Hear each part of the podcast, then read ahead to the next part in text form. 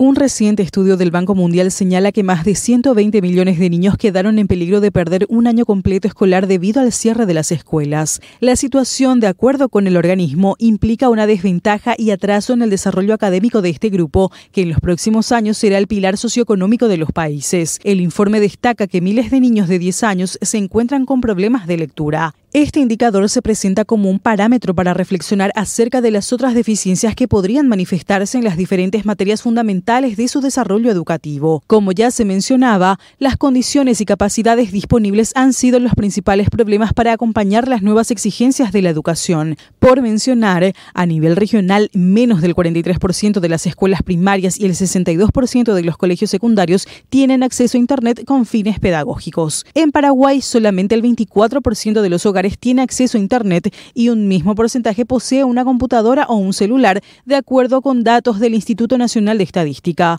Las perspectivas para los países de la región no son alentadoras. El Banco Mundial advierte que de no tomarse medidas para revertir la situación, las pérdidas de aprendizaje en los países de bajo rendimiento representarían un gran impedimento para que los alumnos desarrollen habilidades básicas fundamentales.